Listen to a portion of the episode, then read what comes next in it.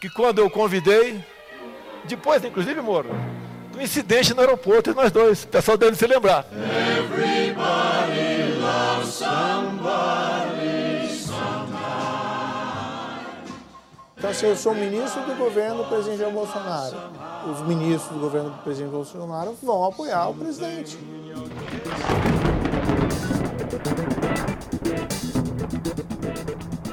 Bem-vindo, amigos, bem-vindos. Bem-vindos, meus amigos chuvosos. Vamos, vamos aos acontecimentos da semana, né? Quinta-feira, Sérgio Moro e a deputada federal Carla Zambelli trocam o zap zap. Sexta-feira, 11 horas da manhã, Moro se demite. Sexta-feira, 5 da tarde, o Bolsonaro restabelece a verdade. 8 e meia, o JN mostra os prints do Moro. Sábado, Carla Zambelli mostra os mesmos prints para CNN. E, né, também o Carluxo é identificado né, como um dos articuladores de fake news. E na madrugada de segunda para terça, o André Mendonça, não, não é parente daquela Mendonça que você gosta, é indicado para o novo ministro da Justiça. E terça-feira, Bolsonaro vai no stand de tiro. De todas as, as, as, coisas loucas, assim, que. Porque o, assim, o pronunciamento do Bolsonaro não, não significou nada, né? Ele, ele, não falou nada com nada, não significou absolutamente nada. Ele, ele falou, falou que o, o filho mais novo dele, que beijava o condomínio inteiro, falou da piscina que funciona com energia solar que ele desligava, falou, perguntou quem. É, eu detesto quando ele fala isso. Pô, ele fica aí Tipo, ele fica meio que parafraseando o negócio de quem matou Marielle, tá ligado? Ele fica, ah, quem, ma quem mandou matar Jair Messias Bozo? A gente já sabe quem quer. Primeiro que todo mundo quer te matar, né? Eu acho que, sei lá, se a gente vê aí depois da caída aí do Moro, sim, acho que uns 45% da população quer te matar. Mas né, na investigação que os caras fizeram, eles viram que o. Putz, qual é o nome do cara lá? Adélio, né? O, o cara que tentou matar ele. Bah, não vou pesquisar aqui não. O cara lá que, que, que, quis matar ele, o cara era louco, meu. O cara, o cara batia bem na cabeça. Ele, ele, tipo, falaram com o cara, ele foi investigado e viram que o cara era louco. E aí, quando deram esse resultado ao Bolsonaro, em vez dele falar, não, eu quero que investigue mais, né? Ele, em vez de acionar os advogados, falou para ir mais fundo, ele não recorreu da decisão judicial. Então, então não faz sentido ele reclamar disso se ele mesmo não foi atrás antes. Ele só queria fazer palco, meu. E o que a gente que fica cada vez mais claro, né? Que ele só pensa nele mesmo, é o meu, sou eu, é as minhas, é quem me mandou matar. Cara, é coisa de gente que é louca. Tipo, é coisa de gente que, meu, é, vê teoria da conspiração em tudo, sabe? Muita gente aí tá pressionando o Maia para ele fazer o impeachment aí, né, para começar o processo. Ele deu um passo para trás aí, que ele é, não vai atrás disso, porque ele acha que a prioridade agora é o coronavírus e na verdade, eu acho que acho que talvez ele tenha razão nisso. Porque, meu, se for parar, sei lá, o Congresso e todo mundo pra ir atrás de. Porque, porque até onde eu saiba, o impeachment é um processo que é demorado. E aí já tem tanta coisa encavalada agora por causa do coronavírus que talvez, sei lá, talvez não seja uma boa ideia fazer isso. Porque lembrando que se o Bolsonaro cair, quem pega é o Mourão, né? A gente não sabe o quão competente a mais ele é que o Bolsonaro. A gente sabe que ele é quieto. Bom, esses foram os acontecimentos mais recentes, né? Do que a gente teve aí, do que foi a, a loucura do fim de semana, né? Depois da saída do Mandetta. Eu, eu não esperava por isso, sinceramente foi um negócio que foi, parece que né, não foi de um dia para o outro, porque parece que o Bolsonaro já vinha querendo mudar fazia muito tempo lá, ou quem comandava o PF. O Moro sempre foi contra ele querer mudar isso. E agora ele jogou tudo na mesa, né? Falando que o Bolsonaro queria mudar e que queria que fosse político, ia ser político mesmo. E Agora finalmente isso tá claro assim com a saída do Moro e ele jogou a merda no ventilador. Agora sim ele quis ver o negócio pegando fogo e o Bolsonaro não soube nem responder. Acho que ele ficou tão impactado aí porque ele não soube nem falar o que, que ele pensava pro Moro. Ele ficou dando voltas e voltas sem falar absolutamente nada. E ficou por isso mesmo, porque ele não sabe responder e depois foi dar tiro na terça-feira. Depois ainda o, o Bolsonaro, depois não, né? Durante ele falou lá que o Moro é, ele, cara, ele se fingindo de modesto e humilde é a melhor coisa que tem.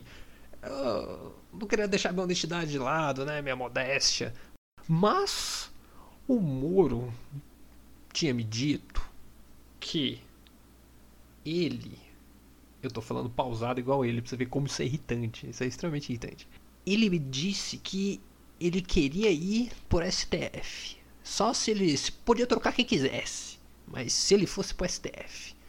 E aí, isso pode realmente até ter acontecido, a gente não sabe. O que a gente sabe é que o Moro depois mandou um print de que ele não estava à venda. É um mais, é um mais humilde que o outro, né? Um mais, um mais heróico que o outro. Assim, é uma, uma batalha de heróis, é Marvel versus DC. E, e, cara, tudo indica assim, até onde eu vejo, até onde eu li, que isso ele já estava programado para sair. Ninguém acorda de um dia pro outro e pensa, puta, o Bolsonaro é burro. E, cara, ninguém de um dia pro outro para e pensa, eita, peraí. Esse cara aí. Esse cara aí não é muito esperto, não. É. Pô, o cara, ministro da saúde, tava lá de máscara, colete do SUS e falando que era pandemia e, e ele tirou o ministro. Ah, agora tá querendo que o povo pare de investigar a família dele. Você hum, acha que esse cara aí, né? E então não foi de um dia pro outro que o Moro tomou essa decisão. Não foi, não foi de um dia pro outro. Ele já tava pensando nisso provavelmente já há um tempinho. Eu diria aí que é uns dois anos. Então, né, agora, agora teve um. A gente tá. Parece que tá quebrando, né? A direita agora. A direita tá, tá se ramificando, né? Existia uma direita unida, que era principalmente antipetista. Hoje em dia a gente tem uma direita que continua sendo antipetista, mas agora temos uma direita mourista, uma direita bolsonarista, uma direita. Ah, eu falei mourista, mas era do Mourão. E então tem uma direita do Mourão, uma do Moro, uma do Bolsonaro e uma do Guedes, né? Que a galera louca do exército é do Mourão, a galera né, que quer que saber que o Bolsonaro é louco, a galera bolsonarista que é louca, a, a galera morista, que é em Deus ou Moro e fala que ele, ele é assim, a pessoa mais correta do universo, né? Sendo que o cara foi promotor e juiz ao mesmo tempo. O cara deu as provas e julgou a pessoa, tá ligado? Tipo, o cara acusou e julgou a pessoa e, tipo, meu, não faz sentido nenhum isso. E também tem a galera que, meu, é a galera empresária que quer ver o país decolar, é a galera que apoia o Guedes. Então a gente tá vendo aí que a direita tá, tá se corroendo. E aí o Bolsonaro viu que tá, ele tá perdendo apoio porque a galera tá percebendo quem ele é. Não sei como demoraram tanto para ver isso. O cara ficou 30 anos aí sendo deputado e teve dois projetos aprovados e só falando loucura nas mídias, né? Então, de novo, essa reação aí do Moro não, não foi um negócio do calor do momento. Foi um negócio um pouquinho premeditado, né? Provavelmente aquela mensagem que ele mandou de super-herói, né, de Superman, para Carla Zambelli, provavelmente foi ele já, ele já rindo assim. Nossa, galera, vai pirar nesse print aqui, meu. Ele já manjava, velho. Ele já manjava. Detalhe que, né, ele era, foi acho que padrinho de casamento aí da Carla Zambelli. Então, acho que foi uma uma tremenda cozice, assim, né? Pô, o cara foi, né? Talvez foi. Né, pelo que eu entendi, parece que ele era uma pessoa íntima dela, né? Então ele pegou lá, jogou isso tudo pro ar, falou dane-se. E, e, ferrou tudo lá na. A Carla Zambelli, gênia, né? Foi, viu o que, que o Moro falou. Aí falou: ah, não, isso aí não vai ficar assim, não.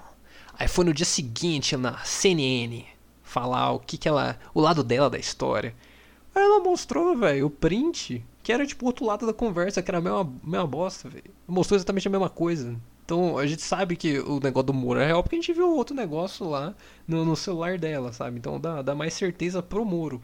E ela foi lá querendo ajudar o Bolsonaro e, e meu, só falou coisa que, que meio que ajudou o Moro. Então, né, se você tiver algum problema na sua vida aí, manda um zap ali pra Carla Zambelli, que ela vai te ajudar bem nisso daí no meio dessa, dessa loucura aí, né? Que o, que o filho do Bolsonaro lá que parece foi indiciado. Eu não sei. Eu vi essa notícia, mas parece que não. Parece. Todo mundo sabe, velho. Todo mundo sabe que é o Carluxo que fica tunando os bots lá pra ficar mandando o hashtag idiota do, do Biruliro. E, e não, não, acontece nada. Eu não sei o que, que falta pros caras começar a investigar.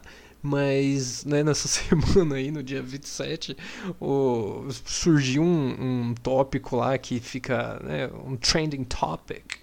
Um tópico que todo mundo tava postando lá no Twitter, que foi fechado com Bolso Inaro. Tipo, botaram um I maiúsculo entre o O e o N, tá ligado? Tipo, alguém digitou errado, mano. O, o cara lá, o programador, deve ter digitado errado na hora de mandar os bots e aí fizeram uma hashtag, tipo, com erro de digitação, tá ligado? Então, tipo, tem 32, mais de 32 mil tweets com bagulho errado. E, e pelo amor de Deus. E depois ainda um cara tem um, não sei se vocês sabem, mas tem um um, um, bot no Twitter que ele meio que vigia outros bots, assim. Então ele sabe, ele. Eu não sei como ele funciona, mas ele tem algum esquema que ele capta quem é bot e ele começa a reportar as pessoas, né? Os usuários são bots. E aí, uma pessoa é, é, mudou o próprio nome do Twitter para Carluxo. E aí, quando você dá dinheiro para esse bot, né, você, você dá dinheiro para os caras lá continuarem investindo nisso, né, de investigar fake news, eles, né, para forma de agradecimento, eles, eles agradecem você publicamente com o seu nome. Então, eles agradeceram o usuário Carluxo por ajudar contra os bots. E foi demais, assim, meu. Eu tô, tô numa fase aqui no cotidiano brasileiro, né? Que né, quem, quem está no meu entorno já sabe que eu sou um pouco pessimista e por falar um pouco eu estou sendo otimista. Eu sou, então eu estou chegando numa fase que eu estou tão pessimista, mas tão pessimista com o Brasil que eu estou virando otimista. As coisas estão piorar tanto e vão ficar tão ruins que eu estou aproveitando o momento atual. O momento atual tá maravilhoso, né? Porque é, eu não estou falando da doença lá não. Eu tô falando do, da loucura do governo mesmo pô, né, porra, demitiu lá o cara da saúde, ah, beleza, né, mas, porra, pelo menos por enquanto tá tranquilo, né, porra, o cara lá da, da justiça lá, né, se demitiu porque, né, as coisas não tão boas lá, o cara tá querendo investigar, quer saber da própria família através da Polícia Federal, pô, quer saber da família, liga, mano, quer saber da família, manda um zap lá, velho, faz o que eu tô fazendo com meus pais agora, é uma, uma live, né, eu, pô, faz um call lá com seu filho, tá ligado, não, ah, não precisa botar a Polícia Federal no meio, meio. Deixa, deixa ela lá, pô. Deixa ela lá, porque o que, que ela vai fazer no meio da sua reunião de família, pô? Não faz sentido nenhum isso daí. É, bom, então quer dizer que agora eu sou uma pessoa otimista. Essa é a, a vibe desse programa de hoje, que é uma vibe otimista. Então a gente teve aí, ó. Pô, não contrata esses programador não que faz erro de digitação. Isso aí ferra código. Isso aí que eu sou. Eu trabalho com isso daí, eu sei que não pode errar as coisas de digitação não, que isso aí ferra bastante. Então fica aí uma recomendação pro programador do, do Carluxo. E, pô, eu queria fazer uma revisão com vocês aqui. Queria, queria revisar aí, né, todo mundo que, todos os ministros que já saíram aí do governo, né? Então, em 15 meses aí, eu tô dando uma notícia do G1 aqui, em 15 meses, oito ministros deixaram o primeiro escalão do governo Bolsonaro, né? É, o Sérgio Moro foi só o oitavo. E, e, e, só, só não são nove porque um deles voltou pro cargo. E foi o, o Onyx Lorenzoni, que ele era da Casa Civil e depois foi pra cidadania. Agora o resto, o primeiro a sair foi o Bebiano, que saiu em 18 de fevereiro do ano passado, né? Isso aí deu muita treta, ele começou, acho que talvez, acho que tava questionando as coisas do Bolsonaro, não sei, foi demitido. E ele morreu de infarto em março desse ano. Então fica aí uma mini teoria da conspiração para você. E um, em 8 de abril do ano passado, o Ricardo Vélez, que era da educação, saiu, que foi muito questionado, parecia que não tinha pasta nenhuma para educação. A Tabata Amaral, eu lembro que ela deu um show questionando ele. E saiu também, aí botaram o Weintraub no lugar. ai, ai. Aí, 13 de junho do ano passado também saiu o Carlos Alberto dos Santos Cruz, que foi demitido em junho. E foi a primeira baixa militar aí, segundo o, jornal aqui. Uh, em 21 de junho, oito dias depois, o general Floriano Peixoto Vieira Neto. Pô, esse cara aí será que é neto do, do, do cara lá, do Floriano Peixoto lá? Ah, pesquisei aqui, nada a ver, meu. O cara, o cara se chama Floriano Peixoto Neto e não tem relação com o segundo presidente do Brasil. Também neto? Não, não é possível. Acho que teria que ser um tataraneto, no mínimo, né? Bom. Depois dele foi o Gustavo Canuto, que saiu do desenvolvimento regional, mas aí depois ele foi presidente da Data Prev. Depois foi a vez do Osmar Terra, que estava na cidadania, mas depois foi para a Secretaria Especial da Cultura e, é, para o Ministério do Turismo. E finalmente aí, né, uma recente quer dizer, né, quase mais recente, né, quase ignorei os outros meses dessa semana aí, foi o Mandetta, em 16 de abril desse ano. E finalmente aí o, o grande Superman, o Moro, que saiu aí essa, essa última semana. Bom, cansei de falar do Johnny Bozo aí. Vamos aí, vamos aí para Cúmulo Nimbus.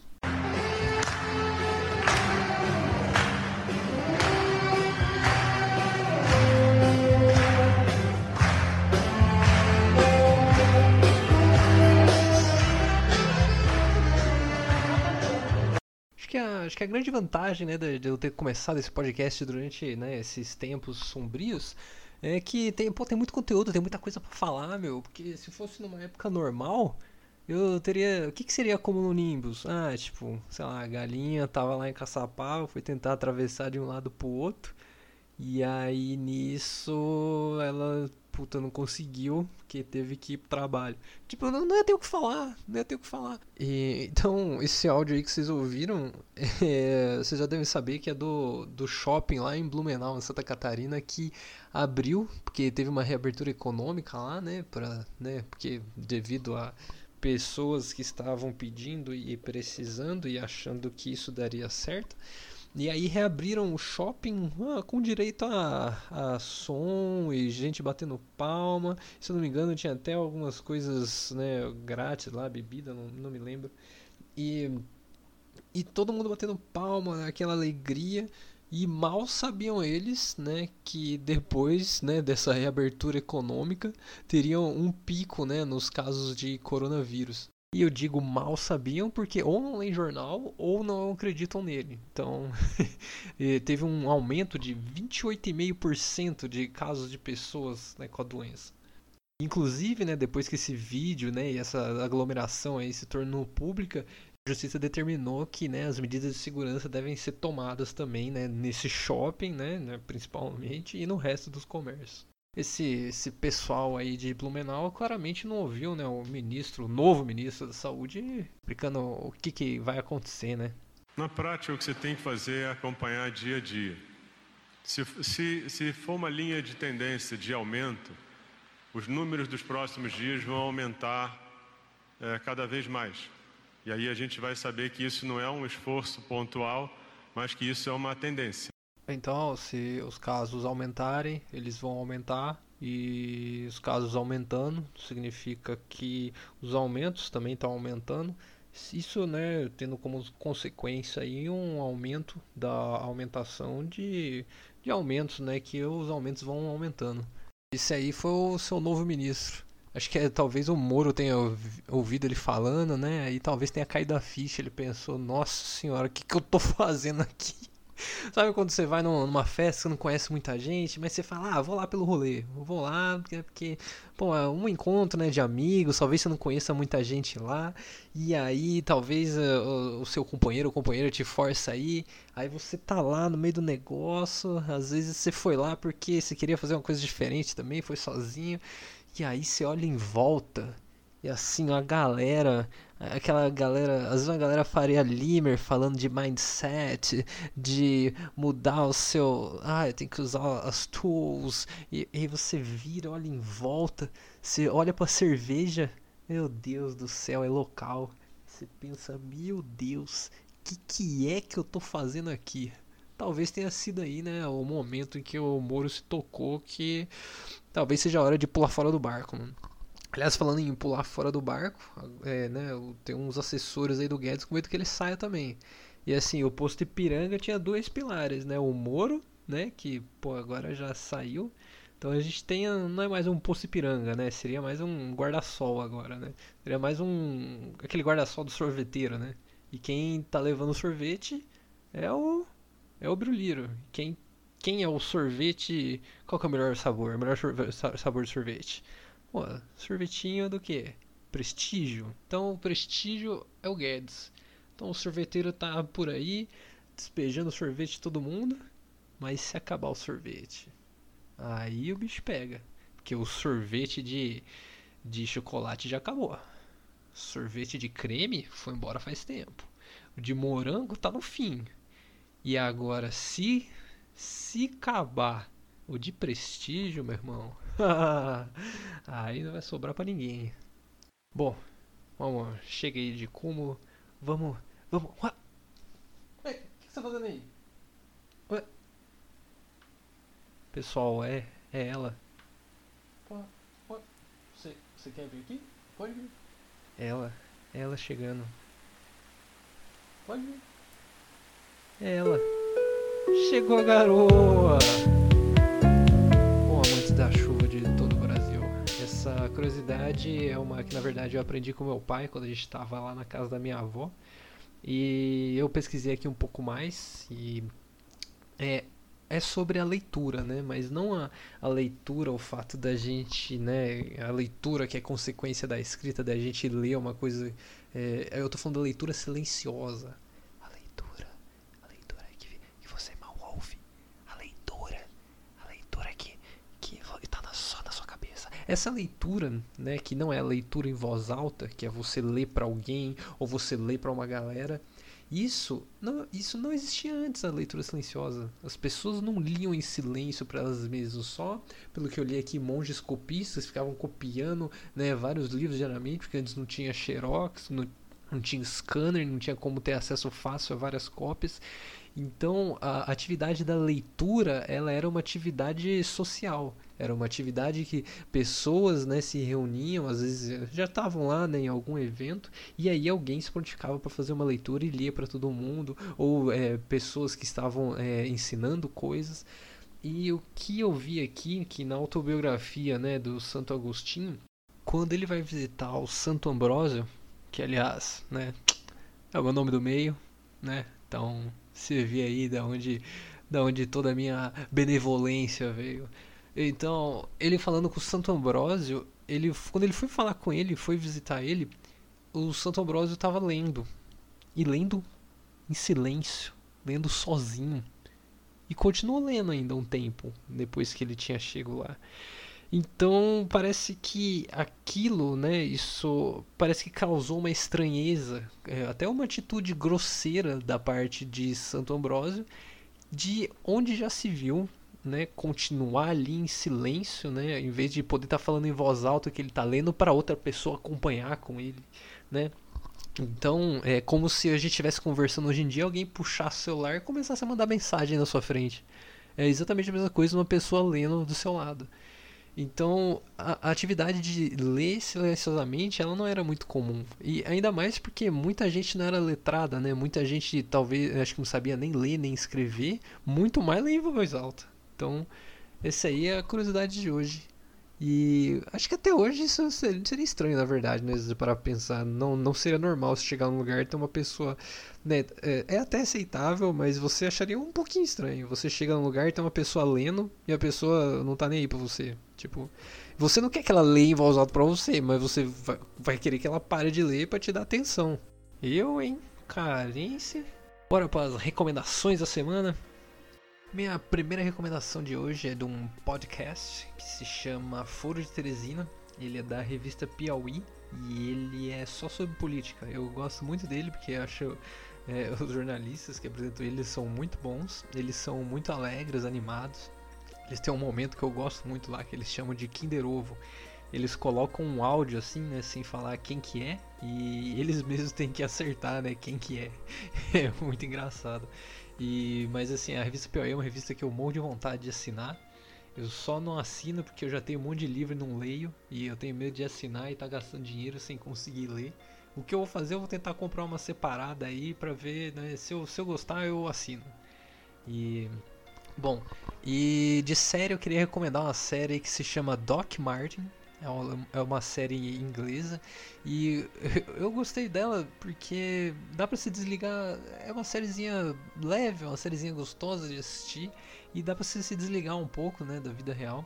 É uma série sobre um médico e ele mora numa cidadezinha bem pequena assim, uma cidadezinha onde todo mundo se conhece e ele tem toda uma, uma maneira de ser assim, ele ele tá sempre sério assim, ele, não é que ele é uma pessoa ruim, ele tá, ele é sempre sério e, e, é engraçado as situações em que ele, ele se encontra, assim, a maneira como ele reage às situações, assim, é, um, é bem engraçado, é uma série leve. E por último, eu queria recomendar um jogo, né? Mas não é um jogo qualquer, não. Eu não tenho costume de jogar muito jogo independente, né? Os famosos indies. E né, para quem não sabe aí, os jogos independentes é tipo aquela pessoa que gosta de uma banda que ninguém nunca ouviu falar. E aí a pessoa fica falando aquela banda que nunca ninguém ouviu falar, e você fica. Ah, ah. Aí às vezes depois que a banda fica famosa, aí o cara fica falando, ah, eu já curti antes de ser famosa. Tá, beleza. E aí esse jogo aqui é um jogo, né, independente. E assim, eu nem sei se eu posso considerar isso aqui um jogo, porque ele meio que traz pra atualidade, né, aquela ideia antiga que as pessoas ficavam trocando cartas com pessoas desconhecidas contando da própria vida, né. Esse jogo é isso, só que online. Então, o que, que, que isso significa, né? Você escreve alguma coisa e aí todo mundo que tem acesso ali àquela sua cartinha pode te responder.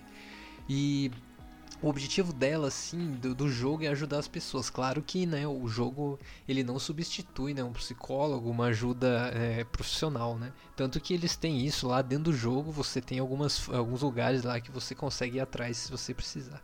Mas o que eu mais gostei desse jogo é que ele é ele tem um ambiente muito leve.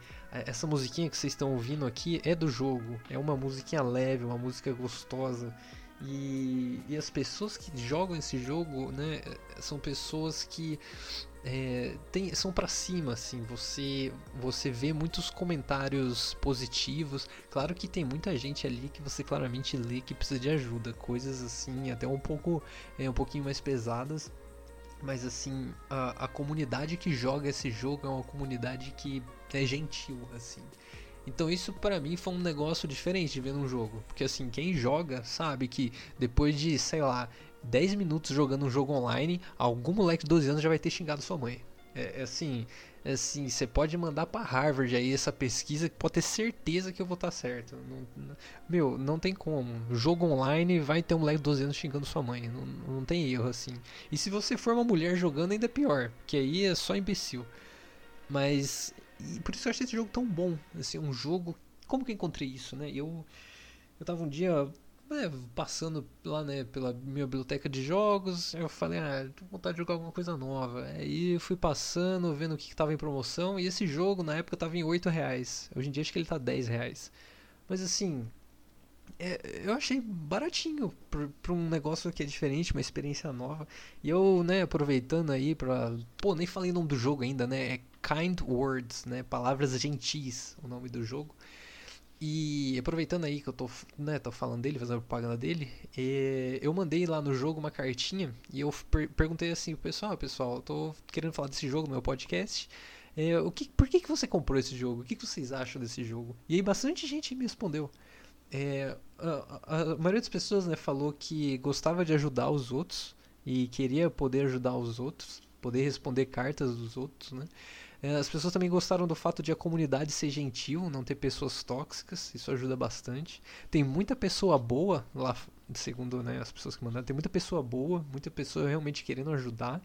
A música do jogo, vocês já viram aí que é muito relaxante, então é um ambiente gostoso de você estar. Tá. Eu às vezes ligo o jogo, mas para fazer outra coisa, para trabalhar, para estudar, e eu fico ouvindo a música do jogo. E tinha muita gente curiosa que, querendo saber o que, que os outros diriam né, sobre uh, as cartas delas próprias. É, tem muita gente que queria um pouco, sei lá, de atenção, queria outras pessoas falando sobre os problemas delas. E uma outra é que o jogo era barato. Então é um jogo barato que ajuda as pessoas e que você pode mandar mensagem para elas. Eu, eu achei assim um jogo muito diferente, uma coisa que para mim foi nova. E por isso que eu estou recomendando aqui. Eu geralmente não recomendaria jogo não, porque sei lá, jogo cada um, cada um joga o que quer. Mas esse jogo aqui ele é, ele é diferenciado. Então, por isso. Arco-íris. Oi, gente, tudo bem? Meu nome é Marcelinho e eu tô aqui para ler o pronunciamento do Bolsonaro pós-demissão do Sérgio Moro. Eu tô te dando um pouco de contexto aqui, porque se você estiver vendo esse vídeo no futuro, esse depoimento pode não fazer tanto sentido assim. Mas fica tranquilo que o pronunciamento também não fez muito sentido num dia não, tá? Pra quem não conhece aí, né, o, Marcelinho, ele é um garoto de 12 anos, mentira, ele é um fantoche, né? E ele ficou muito famoso lendo contos eróticos no YouTube. Então, é, esse pronunciamento aí que ele faz eu achei muito engraçado e recomendo também que vocês assistam ele. E acho que acho que por hoje deu, né? Por hoje deu. O de hoje acho que vai ficar mais curto, porque eu tô cansado. E, nossa, eu não queria falar, na verdade, mais de, de Moro, de Bolsonaro, de coronavírus, porque toda semana é a mesma coisa. Eu vou fazer aqui um pronunciamento. Eu vou pronunciar aqui, vou prometer que no próximo podcast eu não vou falar sobre coronavírus. Fica aí. Se chegar no próximo podcast e eu falar de coronavírus, vocês podem me xingar. Que o próximo eu não vou falar dessa doença aí. Eu não vou prometer do governo. Porque do governo eu não consigo prometer. Não consigo. Achei que o Mandetta ia sair e ia ficar estável por um tempo, não ficou. Então, então eu não vou prometer negócio de governo, eu vou prometer da doença. Aliás, duas promessas, duas promessas. Uma é que eu não vou falar de doença, e a outra eu não vou falar o nome do Johnny Bravo, né, do Messias, do do Rei do Gado, do dois projetos de 27 anos aprovados no próximo podcast. Então, esse vai ser o meu desafio aí do próximo podcast. E ficamos assim, pessoal. Nada resolvido, só mais uma chuvinha de verão.